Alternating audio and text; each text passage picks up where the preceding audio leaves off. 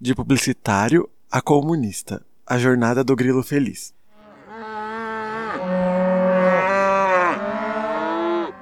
Hey, eu sou o Lucas Bezerra e hoje convido vocês a mais um episódio do Pensando na Morte do Bezerra, o meu podcast de cultura pop. E hoje, no segundo episódio de Para Além do Rato, em que trazemos à tona animações tão boas quanto a da gigante Disney e que não tiveram o devido destaque que mereciam.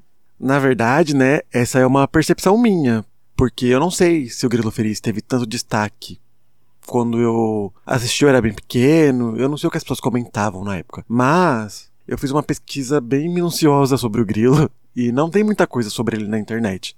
Então eu acredito que ele não teve tanto destaque assim quando foi lançado, talvez até tenha tido um pouco, né?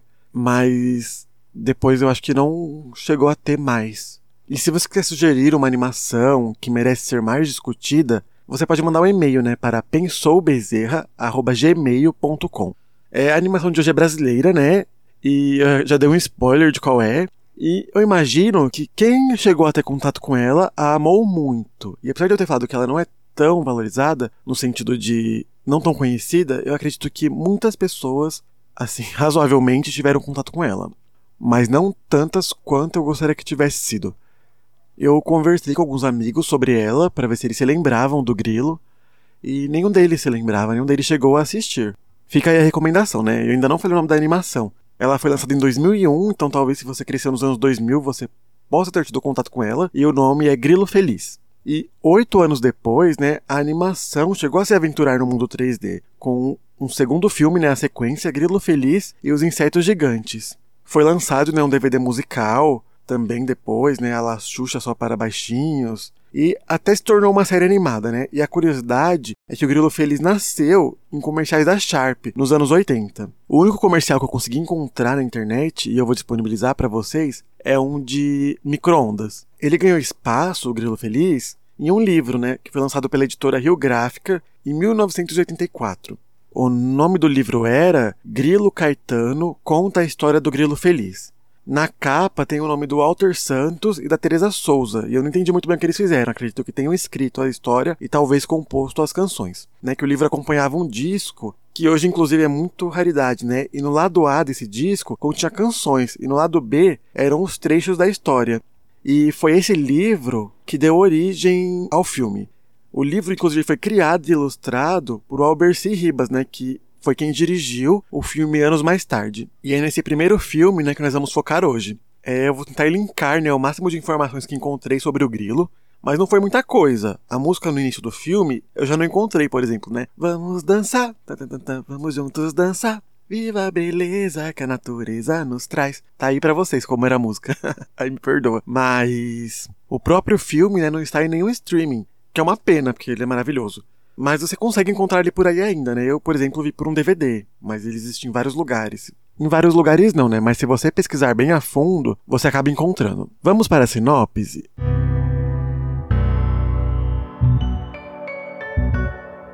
Com uma conexão extraordinária com a música e com a dança, o Grilo Feliz alegra os insetos da floresta com suas composições. Sua grande inspiração é a Estrela Linda. Tudo muda quando Maledeto, um rei lagarto, declama o reino e proíbe as manifestações musicais. O grilo feliz, seus amigos insetos e um tucano mágico entram em uma corrida contra Maledeto e seu exército de sapos pelo domínio da Estrela Linda.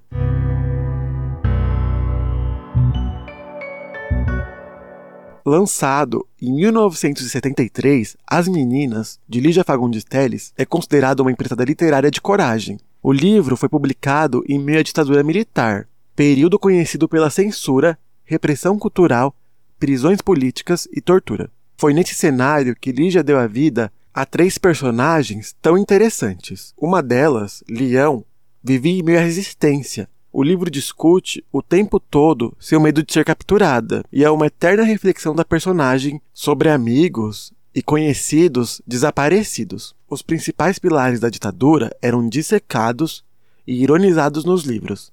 Por Deus e pela família era um dos lemas do movimento, né? Vale a pena lembrar. E a Lia vive falando de Deus de um modo meio torto, né? O livro, né, era muito codificado por um lado. Tinham muitas onomatopeias, o que o deixava com cara de infantil para o leitor desatento. também existiam muitas indiretas nas entrelinhas. RSRS. Tem até um.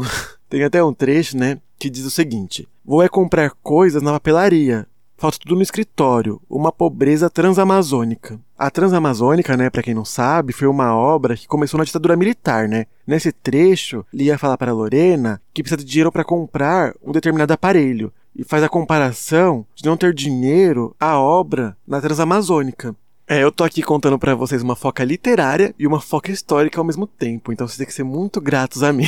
É, a Transamazônica foi um projeto da ditadura militar e ela prometia abrigar milhares de pessoas em seu trajeto, né? O que, na teoria, acabaria com as condições de vida precária. O projeto foi apresentado em 18 de julho de 1970 e já em 1 de setembro as obras tiveram início. Metade do dinheiro para o desenvolvimento da Amazônia foi investido nessa obra, e até hoje ela não foi concluída.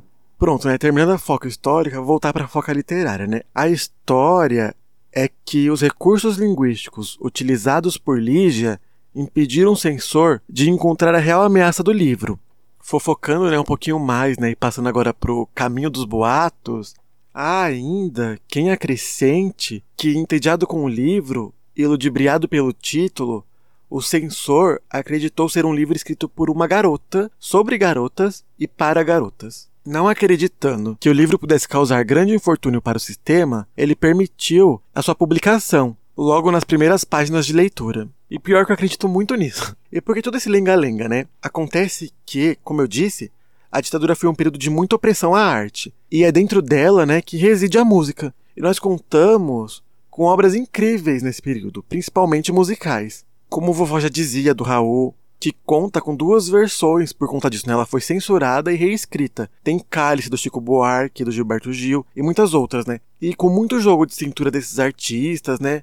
Muito abuso de recursos linguísticos, essas obras chegaram a ver a luz do sol, né? Talvez não em seu modo original, mas em um modo que ainda exprimia muita resistência. Os Saltimbancos, também do Chico Buarque, e mais voltado ao público infantil, assim como o Grilo Feliz, é cheio de alusões a esse período. O trecho que mais me marca, né, até hoje desse musical, é aquele que diz, né, ao meu lado há um amigo que é preciso proteger, na canção Todos Juntos. E é muito forte nessa ideia do medo no período ditatorial, de que as pessoas podem sumir a qualquer momento, quando elas questionam esse sistema. É aquele medo, né, da leão sobre os amigos que não estão mais e os que infelizmente podem não mais estar um dia. Na ditadura, tudo era escondido. Tudo estava nas entrelinhas. Tinha sim corrupção, mas ela era jogada para debaixo dos tapetes, né? Os jornais não podiam falar e as notícias eram censuradas na véspera. Os jornais então, né, deixavam espaços em branco quando isso acontecia. E é óbvio, né, que com o tempo os leitores passaram a perceber que naquele espaço em branco, antes existia uma notícia que foi censurada. Então é óbvio que o espaço vazio em jornais passou a ser censurado. E os jornais começaram a colocar futilidades, né, e aleatoriedades, como resta de bolo ou poesias, né? Tem registros de jornais com trechos de Camões, por exemplo, em algum momento era pela arte que as pessoas conseguiam falar e ouvir também, né? Que mesmo as pessoas que não produziam artisticamente acabavam se encontrando na arte. Elas sentiam que não estavam a sós nesse período tão problemático. E também chamava a atenção das pessoas para coisas que elas não estavam vendo, justamente porque os jornais não mostravam porque eles não podiam, né? E também houveram, né, jornais, grandes emissoras que foram coniventes com a ditadura. Porque eu trouxe tudo isso. A arte, seja ela infantil ou não, seja as meninas, os saltimbancos, Gilberto Gil ou Grilo Feliz, sempre vai ser um recurso poderoso de resistência. E por isso, ela é uma das primeiras coisas a serem proibidas ou marginalizadas.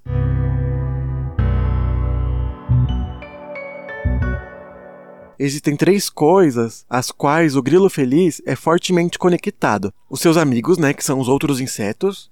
É importante, né, entender que a gente está em um filme com vida de insetos ou formiguinhas, em que os personagens principais são insetos e outros animais maiores, né? Eu ia dizer outros mamíferos, né? Ai, que burro. Mas meus professores de biologia chorando agora. Mas é um réptil e os anfíbios, né? Que são sapos. Enfim, né, são essas três coisas que deixam o grilo feliz: seus amigos, a música e a estrela linda. E esses dois últimos se entrelaçam. A estrela linda é a maior inspiração do grilo feliz. e sua música é inspirada nela. No começo do filme, a gente vê de modo meio mágico que a estrela compõe as músicas para ele. E essa música é o principal recurso de socialização do grilo feliz. Então eu arrisco dizer que tanto a estrela, quanto a música, quanto os amigos estão fortemente entrelaçados, né? Os três, na verdade, não só os dois. É, ser um músico é o papel social, digamos assim, do grilo feliz naquele vilarejo. E eles vivem ali felizes e desempenham seu papel social, muitas vezes até natural, né? A borboleta, né, ela poliniza as flores, tem a, o inventor, o cientista, tem o músico, que é o próprio grilo, tem um capoeirista, que é um esportista e também um guerreiro ao mesmo tempo, até mesmo um artista, né? A gente tem a figura que cuida das crianças, que está centralizada na centopeia, que é uma figura mitológica, que não existe inseto com 100 pés, né? Falando óbvio. Mas eu não identifiquei, né, que inseto ela é, então eu vou falar que ela é uma centopeia. Mas se um dia cair na prova de biologia que inseto é esse bicho azul do grilo feliz, não respondam centopeia, que centopeia não existe. Mas enfim, né, a centopeia que cuida do caramujinho, que é um bebê ali do vilarejo. E eles desempenham né, todos esses processos perfeitamente, até que um largato folgado chega e se declara rei. E o que legitima né, o poder dele? O povo não o escolheu, ele nem mesmo conhece, né? Ele chega de repente e fala: Eu sou o rei. Tudo isso aqui é meu, até onde o sol toca. No caso do Maledeto, é um exército né, de sapos que está sob seu controle e que são animais que, coincidentemente ou não tanto, se alimentam de insetos. E apesar de parecer óbvio né, que os sapos são predadores dos insetos, é importante destacar isso para entender essa relação, né? É como o Mouse, né, aquela HQ em que os gatos e os ratos são humanizados e ela é uma analogia, né, ao nazismo, e os gatos são colocados como os nazistas, né? E também tem filmes, né, que as relações não são predatórias, mas também mais conectadas a crenças populares, como cães e gatos. Então, no caso, né, ali os sapos estão em uma situação de poder em relação aos insetos. Mas isso é o suficiente, né? A força sempre vai suprimir revoltas? Mesmo o Maledeto tomando o controle da região pelo medo, ele não tem um poder de verdade, né, sobre aquelas pessoas, porque elas continuam resistindo. Eu não estou dizendo que com o poder dele ele não pode causar um grande estrago, mas que esse poder está em constante ameaça. Então ele sempre tem que tomar medidas para fortalecê-lo. E, por incrível que pareça, né, a primeira coisa que ele proíbe é a música, que é, né, a arte. E o principal né, objetivo do Maledeto é ter a estrela linda apenas para ele, ter esse monopólio da criação artística. Como muitos governos ditatoriais tiveram, né, criando e usando a arte como forma de propaganda para disseminar ideias a favor desse sistema ditatorial e autoritário. Então, né, ele quer o monopólio do que é a cultura e a arte.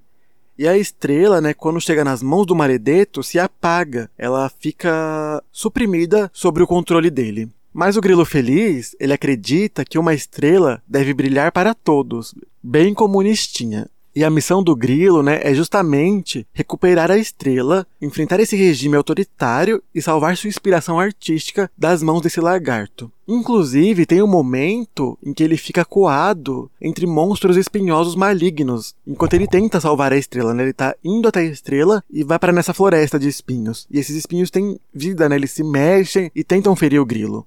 E a fraqueza desses monstros é a música. Só que, putz, né? Ele perde a viola. E ela é a única arma contra esses seres. Essas aberrações, elas sabem disso. E elas fazem de tudo para impedir que o grilo chegue até a viola, né? Que ele tá tentando pegar a viola para tocar uma música, para criar arte e resistir a esse momento. O filme, inclusive, né, ele lança uma indireta aos milionários da corrida espacial, né? Eu ri demais reassistindo, que eu podia aplicar coisas que nem existiam na época, né? E faziam sentido hoje. É bem atemporal, infelizmente. Tem uma hora, né, que eles encontram um caramujo idoso. Ele diz que ainda não conseguiu a aposentadoria, mas o homem já foi à lua. Então, né, são rios de dinheiro investido em gastos com viagem ao espaço. Enquanto tem pessoas passando fome na Terra, né? E não que eu seja contra a exploração espacial e a ciência, mas isso me preocupa um pouco, né? Principalmente pelo custo dessas viagens, né? Uma pessoa pobre nunca conseguiria pagar. E aqui em mãos esses recursos estão limitados. Que teve gente apontando isso como uma solução para o aquecimento global, né? A gente pode viver em outro lugar.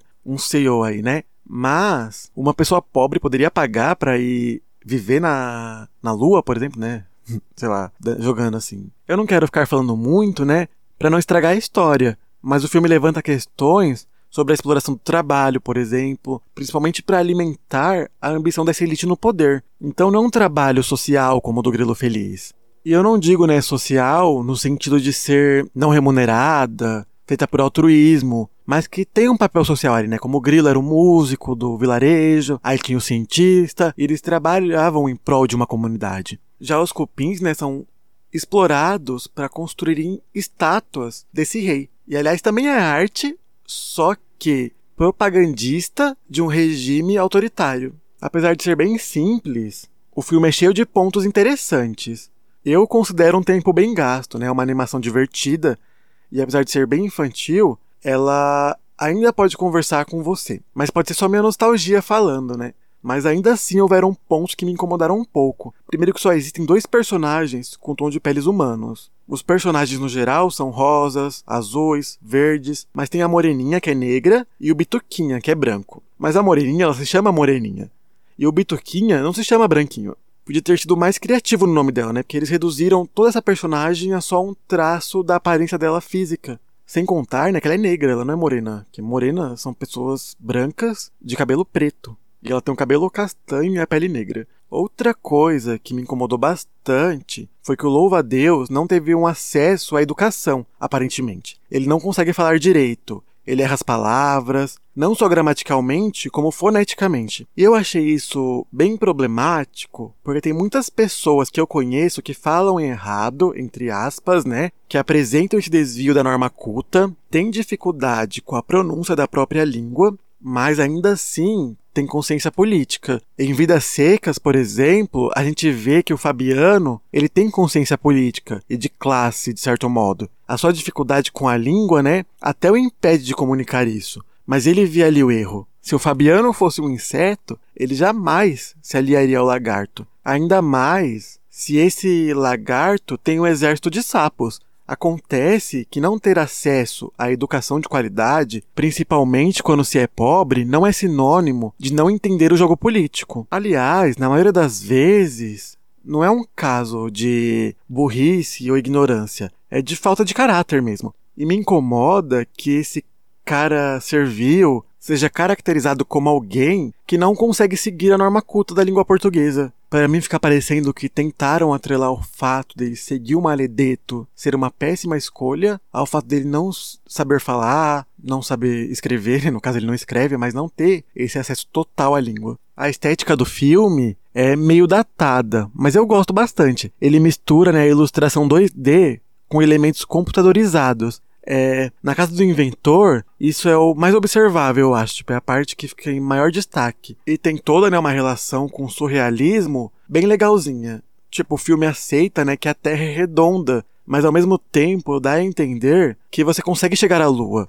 se jogando com estilingue, tipo os Irmãos White. E a Lua ela tem a forma crescente, ela não é redonda. Então é uma relação complexa entre a realidade e o surrealismo ali.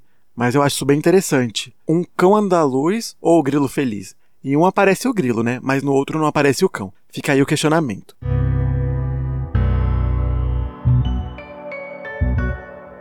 Bem, gente, por hoje é só. Me encontre nas redes sociais, arroba Morte do Bezerra, tanto no Instagram quanto no Twitter. Até mais, beijos!